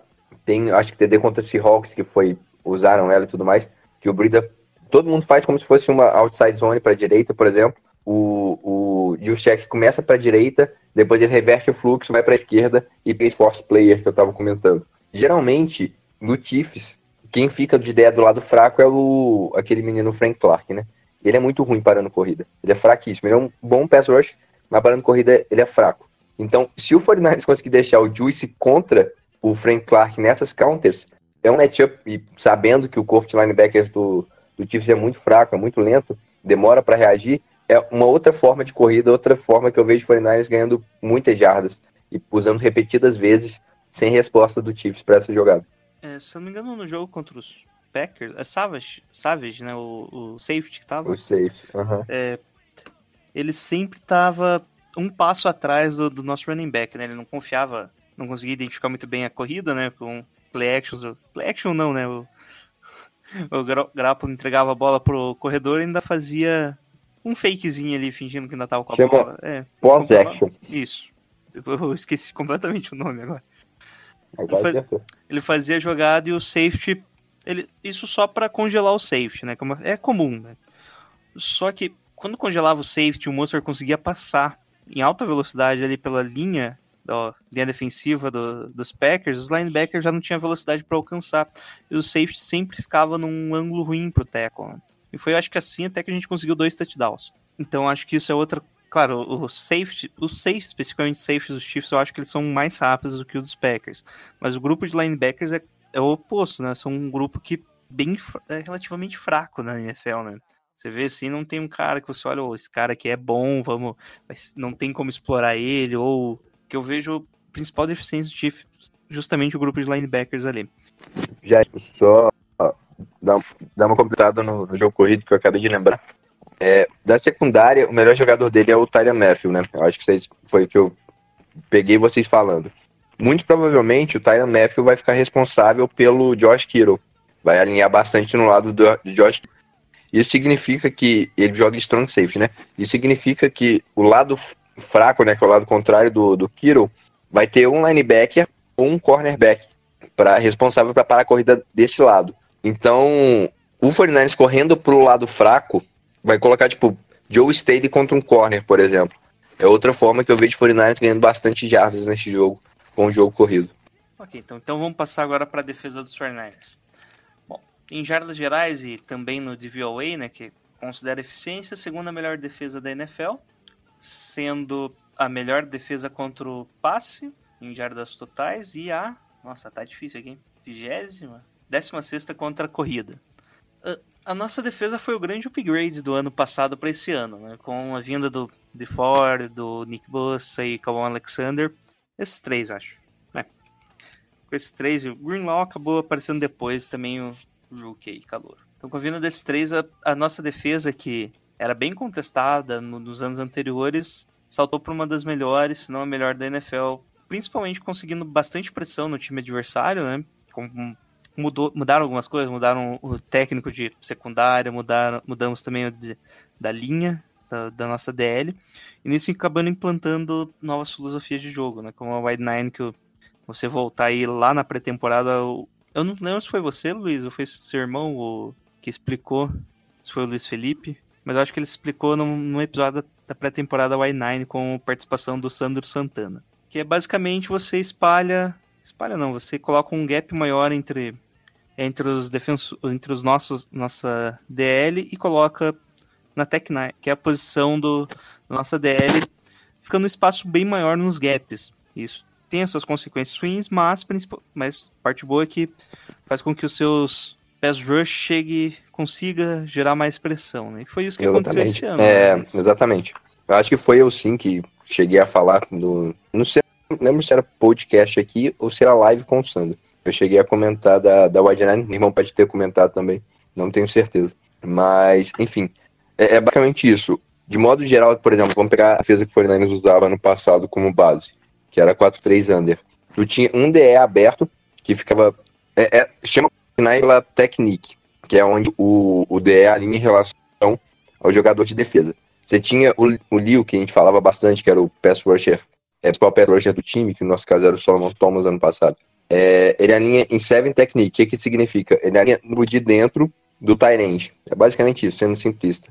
Na wide nine, ambos os, os defensive ends alinham do lado de fora do tight Ah, mas se tiver só um tight então ele vai alinhar como se tivesse um tight apesar de não ter. Vai alinhar nessa, nessa nine technique. Aí acaba que na, na 4-3 under você tinha o Sam linebacker, né? Jogando na linha, não existe isso mais. O Sam passa a jogar atrás, alinhado na mesma linha dos outros linebackers.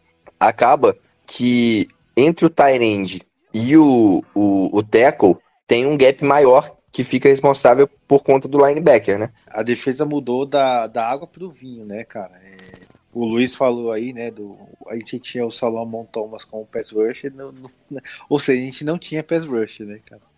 É. Então a adição aí do Bosa e do, do Ford, cara, elevaram ao nível é, para essa defesa ser elite, né, cara? É, o Bosa, cara, que temporada maravilhosa, cara, que coisa linda que o cara fez.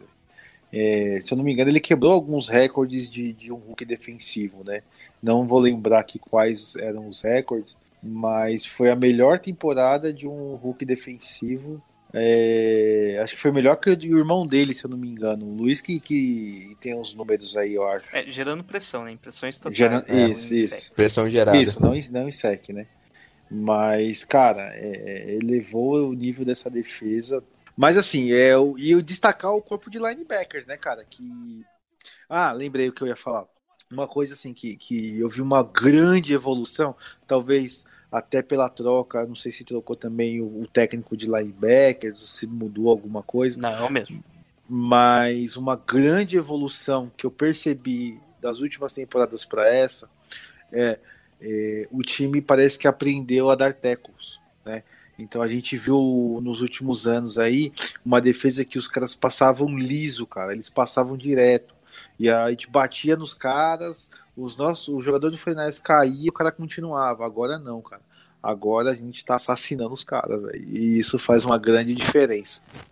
É o mesmo técnico de linebackers e foi ele, inclusive, que indicou basicamente os últimos três linebackers que a gente draftou, né? Que foi o Ruben Foster, o Fred Warner e o Greenlaw.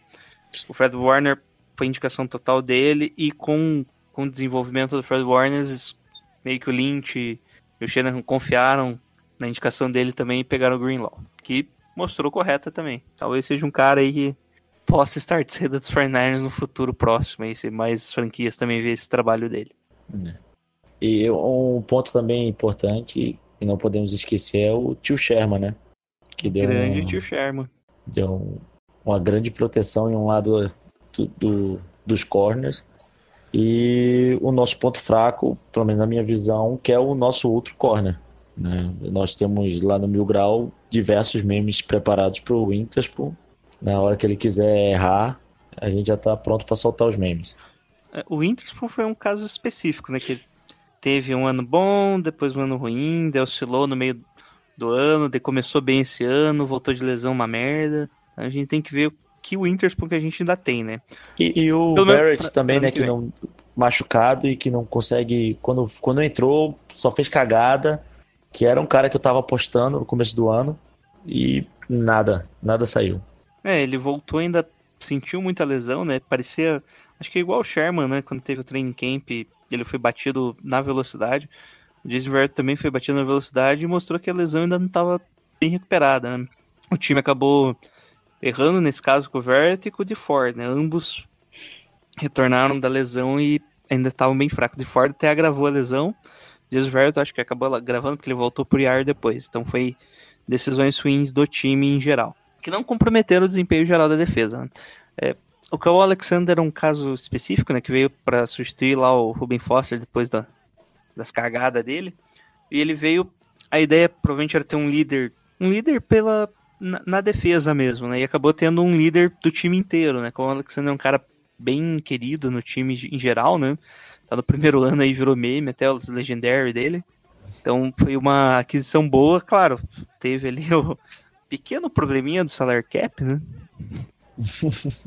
É Mas um ele reestruturou o, o salário, né? É, Esse ano ele tá recebendo muito pouco, se eu não me engano.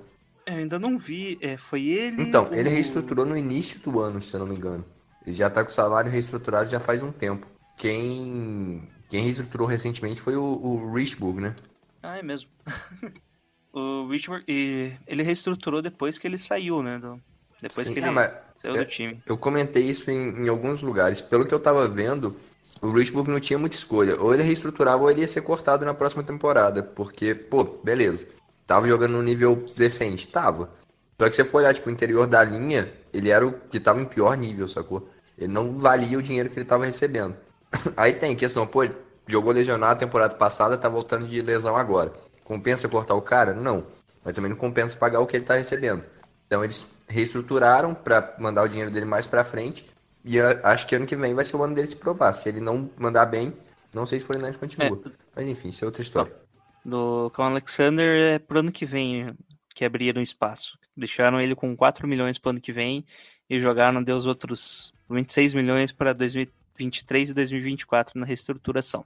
Ah, a nossa secundária era algo que a gente sempre reclamava né, nos anos anteriores, só que com a melhora do pass rush, algo que o Lynch acreditou que a secundária teria um desempenho melhor. E foi o que teve, né?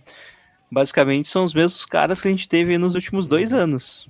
Com o Ward, que incrivelmente tá, conseguiu terminar a temporada basicamente sem lesão, né? Teve alguns probleminhas ali, né? Quebrou um dedo, se não me engano. E o Jarky Starf, que ambos jogam desde o high school juntos, né? Jogaram junto no college, mas desde o high school ambos jogam junto e são uma dupla aí um conhece bem o outro, né? Cada um tem sua característica ali de posição mesmo, né? Que o Ward é um free safety, joga no single high, né? Que o Luiz já explicou lá no comecinho. E o Jack Starve acaba muitas vezes pegando o Tyrande ou então alinhando ali mais próximo do box. né? O Ward, ele, ele lesionou o dedo, parece que foi vestindo uma camiseta, né, cara? É, ou tira, o pad, né? Meu, E ele quebrou a, a clavícula no training camp, se eu não me engano. Tanto que ele não, não começou, né? Quem começou foi Tavares Moore. foi. É, mas, cara, eu fiquei, eu fiquei muito assim. por mais que a gente já xingou muito o Jimmy Ward, cara, mas ele tá fazendo uma, uma temporada excelente, cara. Eu nem avalio como boa, eu acho excelente Fora a de, temporada que fora ele tá de série, fazendo. eu acho que a única coisa que eu falo, tipo, pra não falar que a temporada dele foi sensacional, é a falta de turnovers, que ele não gerou tanto turno- turnover quanto se espera pra um, um free safety single high. Mas, pô, ele basicamente não errou em questão de cobertura. E, mano, eu acho que ele é o melhor tacleador do time. Aquele cara não perde tackle. Ele não perde tackle. Tá jogando absurdos. Ano passado, antes dele se lesionar, ele teve algumas repetições como free safety, né? Aí pro início dessa temporada, a gente ainda tinha o, o, o Colbert, tava um pouco da, da dúvida. Quem que seria o free safety titular. Aí lá no início, antes de, do Colbert ser mandado embora e tudo mais, eu via o Ward como favorito por essa questão. Ele estava jogando muito bem, não vinha errando desde então. Só que o Ward, nesse time, ele é um cara tipo, muito versátil. Tanto que ele já jogou de, de corner, que foi o maior erro do 49ers. Tá certo que não era esse coach staff, mas ele de corner na, por fora é algo muito ruim, não é o, o estilo de jogo dele. E jogou de nickelback. Então ele é muito versátil na, na secundária. Em questão de esquema, isso favorece demais. Porque às vezes o 49ers consegue fazer a rotação dos safeties, colocar o, o Tart para jogar de free safety, que ele fez repetições dessa forma na, na temporada passada, não joga no nível do Ward, mas faz bem, e colocar o Ward marcando lá embaixo, perto da, do box. Não acontece tão comumente, mas dependendo de como a defesa alinha ou dos motions que acontece, acaba acontecendo.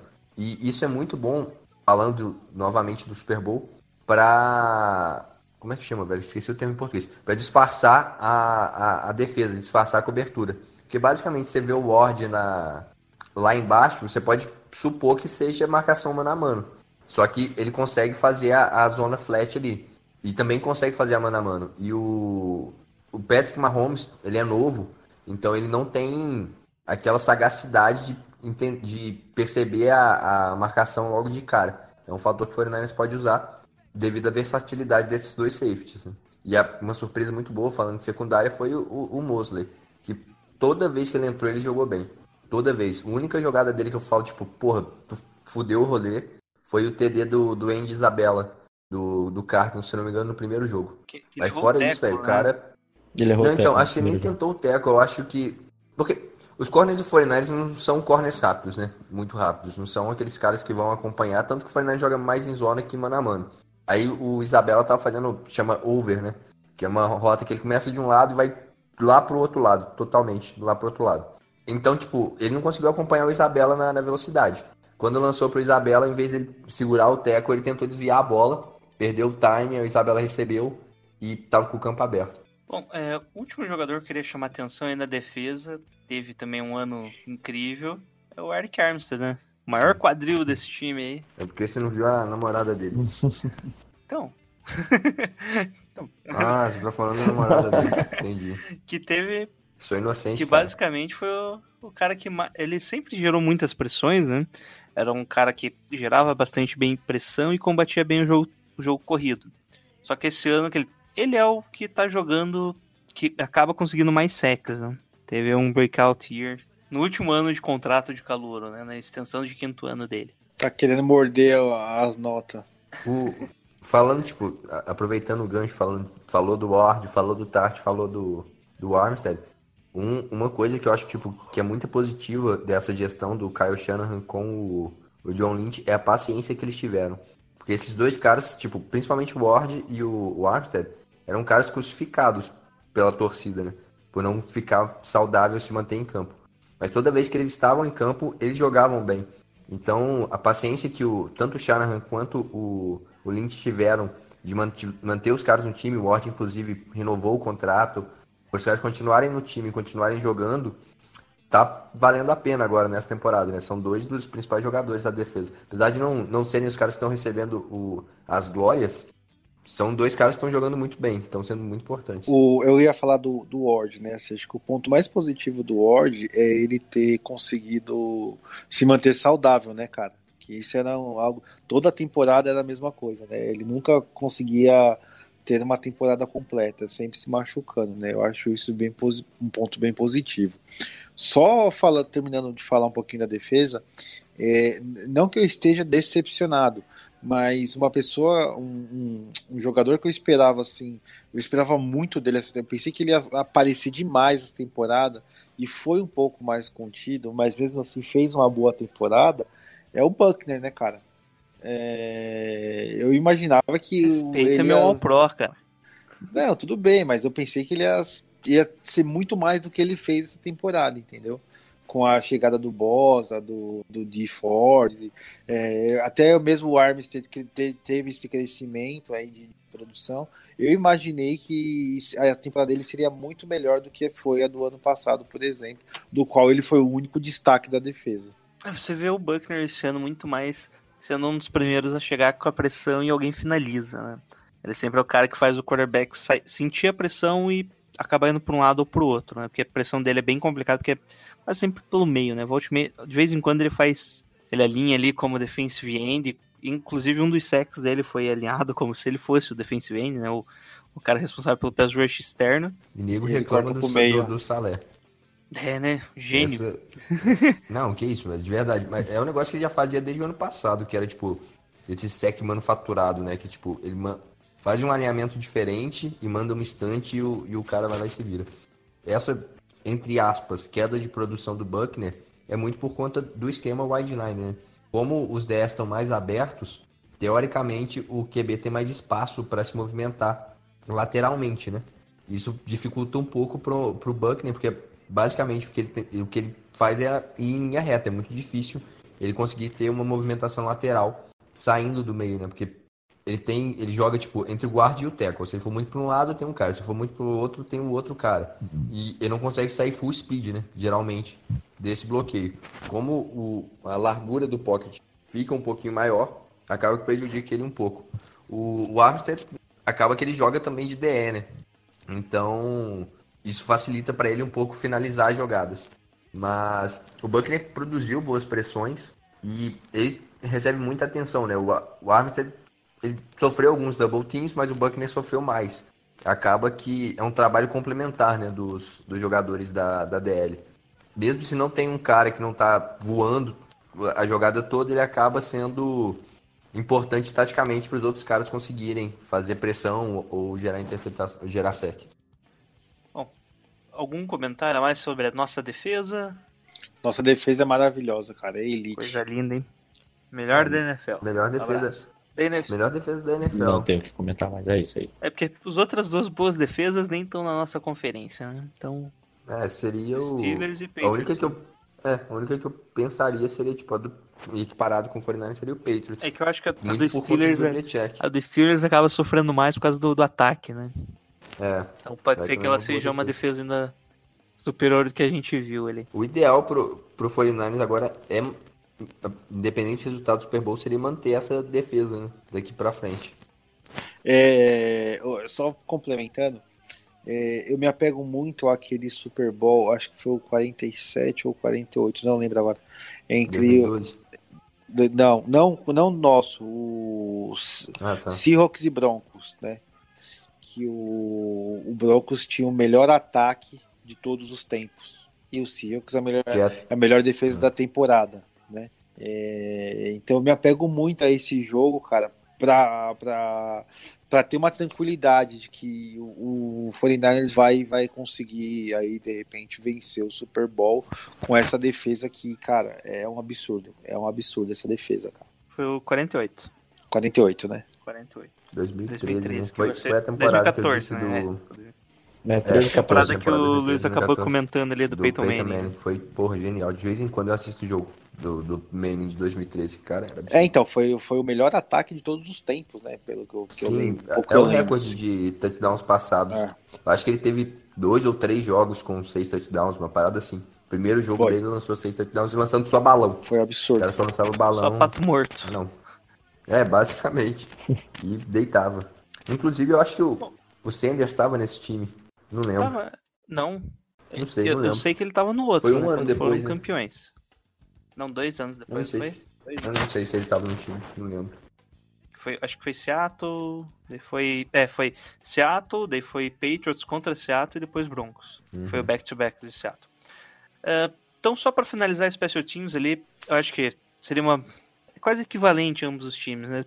Os dois kickers são bem confiáveis. Os retornadores, talvez deles ali podem trazer alguns problemas adicionais pra gente, né? Mas acho que não. Já ficou longo demais pra gente falar, não vamos perder muito tempo com os special teams. A não ser que eu- a gente ainda não viu um trick play do nosso special teams. Tem né? peças pra É. isso, né? O, o Kicker é um cara muito atlético, o Panther, né? Isso. É um cara muito atlético. Não sei se o 49 está guardando, porque o Kyle Shannon não gosta muito de trick play, né? Ele usou, tipo, uma nesses três anos que eu me lembro, que é foi o passe do Sanders. Fora isso, eu não lembro de mais nada. Passe do Pérez. Pérez também fez. É É, verdade. Dante Pérez também fez um passe. Pro Goodwin, se não me engano. Bom, O Ishinoski, cara, eu lembro do. Eu não lembro que jogo que é agora, mas é, no retorno de punch, que ele, mano, ele deu uma panca.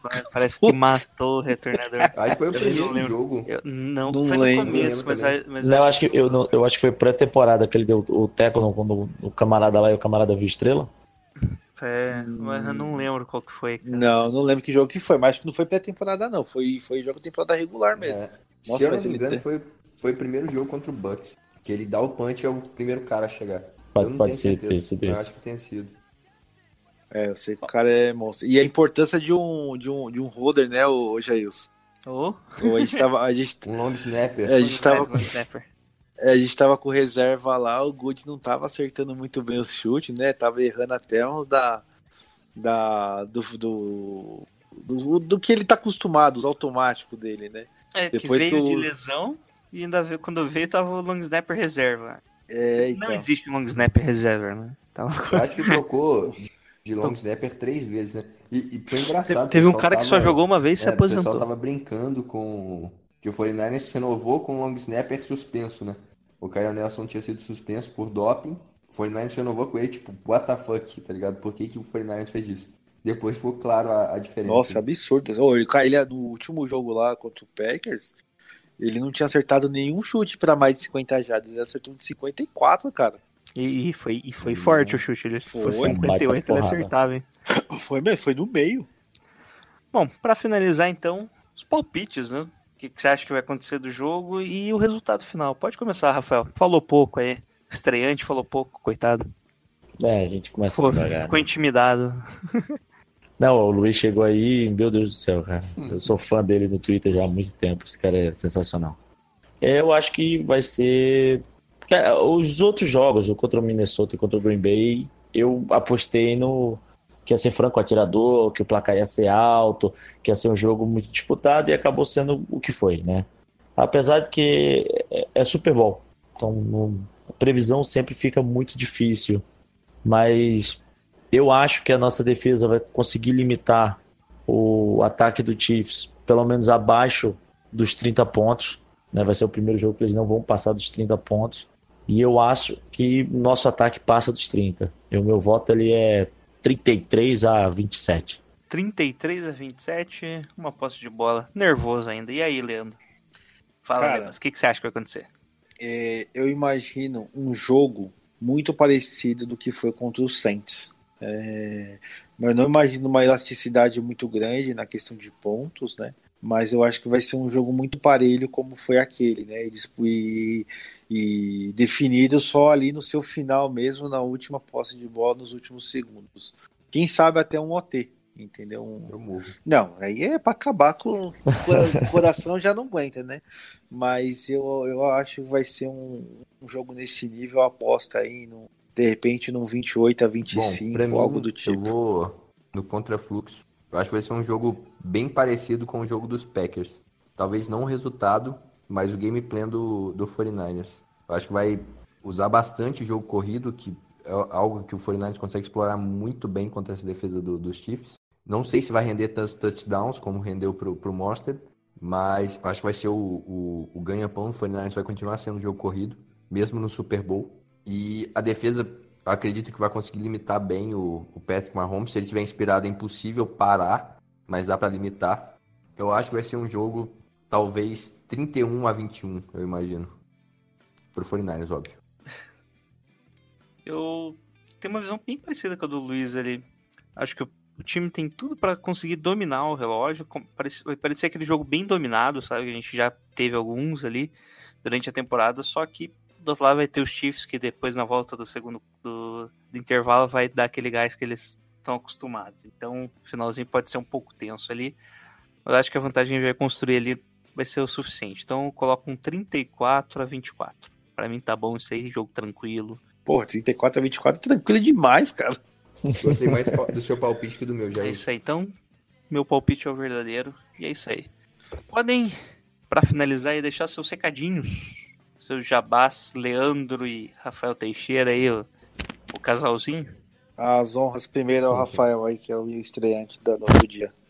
Então vamos lá, pessoal, seguir a gente aí no Twitter, no arroba 49ERS Mil Grau, né? 49ers Mil Grau Quatro e 4, é, 49RS, pô, senão o pessoal aqui não, não consegue Ninguém seguir. conhece o time. Ninguém né? conhece o time não, pô, é difícil. É o 49ers Mil Grau e no Instagram também é Niners Mil Grau, né? porque a gente não tem o domínio do 49ers Mil Grau porque alguém roubou. É, mas estamos lá no, no Instagram e no Twitter falando asneira 24 horas por dia. É, Rafael, pra- antes, no Rio aí, onde você vai, ser- vai assistir o jogo? No Lord Jim, Ok. The Lord Jim Pub. É que eu sabia, daí eu esqueci o nome.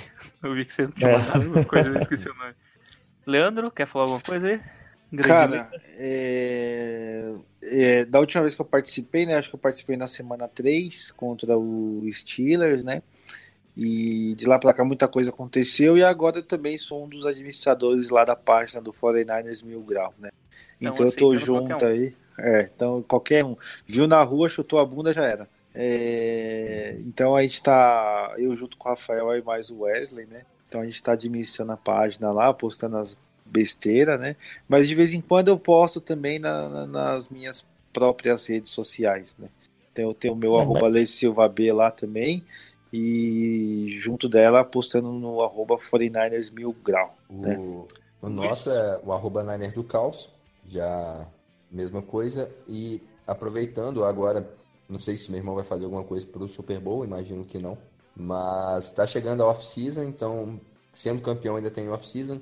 Ele já tá assistindo uma caralhada de tape, já tá sabendo coisa pra caralho do draft. Então acompanha que, apesar do, do foco agora ser Super Bowl, ele já tá preparando bom bons materiais pra pra nossa off-season aí. E aproveitando que você falou da, da questão de onde assistir o jogo, não sei se tem alguém de Juiz de Fora que ouve isso daqui, mas eu vou assistir o jogo com alguns amigos no Valkyrie, que é um, um bar no, no bairro São Mateus, aqui em Juiz de Fora, e provavelmente meu time, o Imperadores, vai deve fazer algum evento no bar a priori. No, no último ano teve, não sei se está confirmado para esse ano, mas se alguém quiser colar no Valkyrie, cola lá para assistir com a gente. 49 campeão. É, eu, eu aqui em São Paulo, é, a galera tá se reunindo muito ali no, no Sun Pauls, né? Então, eu teve um- uma semana que eu fui lá, assisti o jogo lá com a galera, muito bacana, vibe muito legal. Só que, como eu disse no começo do podcast, eu tenho umas minhas superstições, né? Então, eu vou assistir no meu sofá, no meu canto, do jeito que eu tenho assistido todos esses jogos esse ano, essa temporada. Então eu vou ficar mais sossegado em casa e, se Deus quiser, meia-noite, eu tô gritando, é campeão, chupa Seahawks no, aqui do 19 andar. Bom, aqui é o Gilson The Gold Rush Brasil. É, você pode seguir a gente no THIG, no The Gold Rush Brasil ou The Gold Rush BR, no Twitter e Facebook. Também pode mandar um e-mail para nós aí. Recebemos um e-mail essa semana, olha que coisa linda. É, aqui em Curitiba o pessoal tá combinando no Cartolas Sport Bar, que tá com uma. Vai ter um probleminha, né? É 15 reais a entrada, mais 35 de consumação para você entrar. Então, 50 morre na entrada ali, com 35 voltando. Vai ter uma galerinha ali que já. Que eu sei que vai ir, eu não devo ir, tô sem dinheiro, vou receber só na segunda-feira. Você. e eu sempre assisto em casa mesmo, né? Conforto do meu lar. Não tem coisa melhor. Oh, E vamos fazer o grito de guerra aí. Quem não sabe é Go Niners, tá? No 3, Rafael. Você que é um novato aí, não, não se perca, por favor. Tá tranquilo. Então vamos lá. Um, dois, três e. Go Niners! Super Bowl! Pra caralho. Espero que o ataque, espero que o ataque do 49 seja mais coordenado.